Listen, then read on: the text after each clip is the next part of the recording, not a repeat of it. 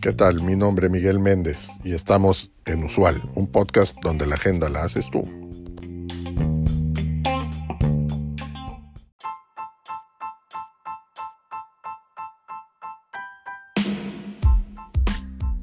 El entorno empresarial está en constante cambio. Por lo tanto, las empresas que quieran mantenerse competitivas deben estar preparadas para adaptarse rápidamente a las nuevas tendencias. En este contexto, hay cuatro pilares fundamentales que las empresas deben tener en cuenta en el 2024. El primero es la transformación. Que la transformación sabemos que es un proceso continuo que requiere una visión a largo plazo. Las empresas deben estar dispuestas a invertir en innovación y desarrollo y a crear una cultura de aprendizaje. Y vamos a ver quiénes están adoptando nuevas tecnologías actualmente. Encontramos a Tesla, que utiliza inteligencia artificial para desarrollar sus vehículos autónomos, así como para mejorar la eficiencia de su producción. Y también tenemos a Amazon, que utiliza el blockchain para rastrear el origen de sus productos y garantizar su seguridad. Veamos qué empresas están cambiando sus modelos de negocio. Tenemos a Walmart que ha invertido en su plataforma de e-commerce para competir con Amazon. Y tenemos también a Nike que ha lanzado una plataforma de e-commerce que permite a los clientes personalizar sus productos. Por otro lado, también tenemos a quienes están invirtiendo en formación y desarrollo de personal. Por ejemplo, está IBM, que ofrece programas de formación y desarrollo personalizados para sus empleados. Y también está Microsoft, que ofrece una amplia gama de programas de formación y desarrollo para sus empleados. El segundo pilar para el 2024 son las energías verdes. La transición hacia una economía más sostenible es una tendencia global. Las empresas que quieran mantenerse competitivas deben contribuir a este cambio.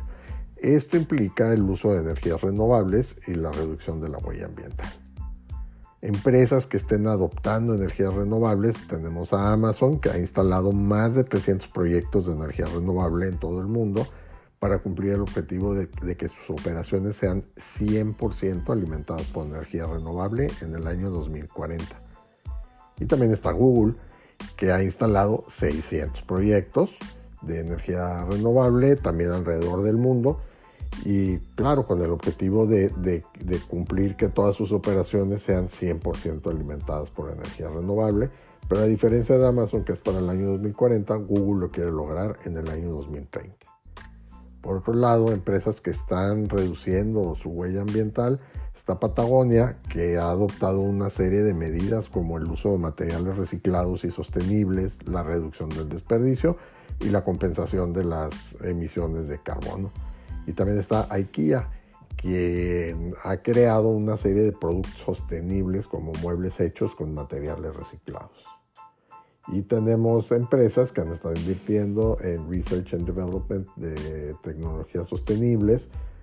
Eh, aquí encontramos nuevamente a Tesla que está desarrollando nuevas tecnologías para mejorar la eficiencia de los vehículos eléctricos, aumentar la autonomía de los mismos y reducir su impacto ambiental.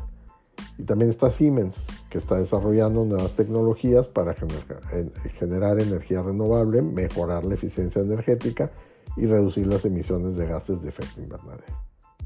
El tercer pilar es DEI.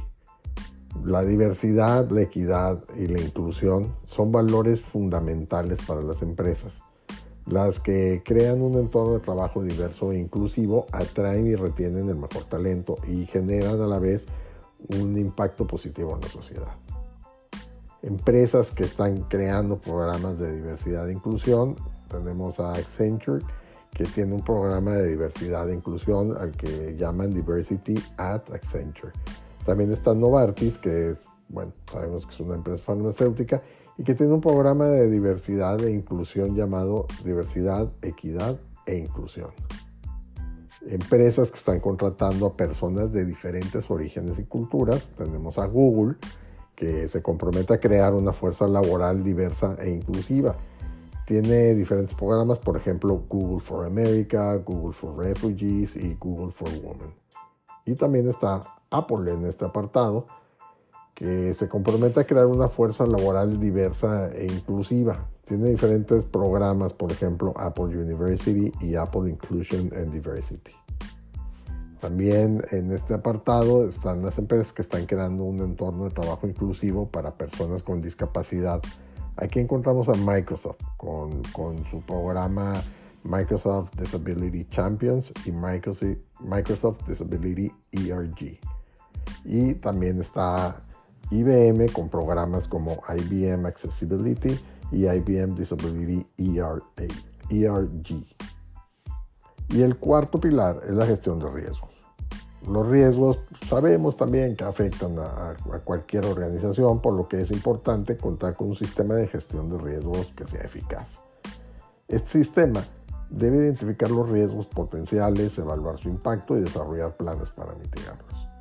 Empresas que están realizando análisis de riesgos, tenemos a Tesla nuevamente, que se basa en una metodología holística que considera factores internos y externos como la tecnología, la competencia, la economía y el entorno regulatorio. Y por otro lado, vuelve a aparecer también Amazon, que se centra en los riesgos cibernéticos, la seguridad física y la privacidad de los datos. En este apartado también encontramos empresas que tienen un plan de contingencia para los riesgos identificados. Aquí Coca-Cola eh, incluye medidas para mantener la producción, la distribución y la cadena de suministro en funcionamiento. Y Walmart incluye medidas para mantener los precios bajos, el servicio al cliente y la disponibilidad de productos. Para ti, ¿cuáles son tus principales desafíos para implementar estos cuatro pilares en tu organización? Compártenos tus comentarios y tu experiencia, bien sea por mensaje de voz o escrito en el cuerpo del episodio o por mensaje en nuestras redes sociales. Te escuchamos y te leemos.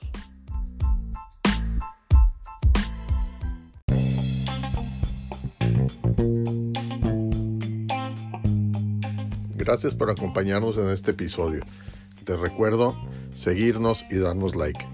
Es de suma importancia para el desarrollo de este proyecto. Así como también te pido que nos dejes tu mensaje de voz en el cuerpo de este podcast con el tema que quieras que tratemos en los siguientes episodios o que nos envíes un mensaje directo en nuestro Twitter arroba usual un podcast. Hasta la próxima.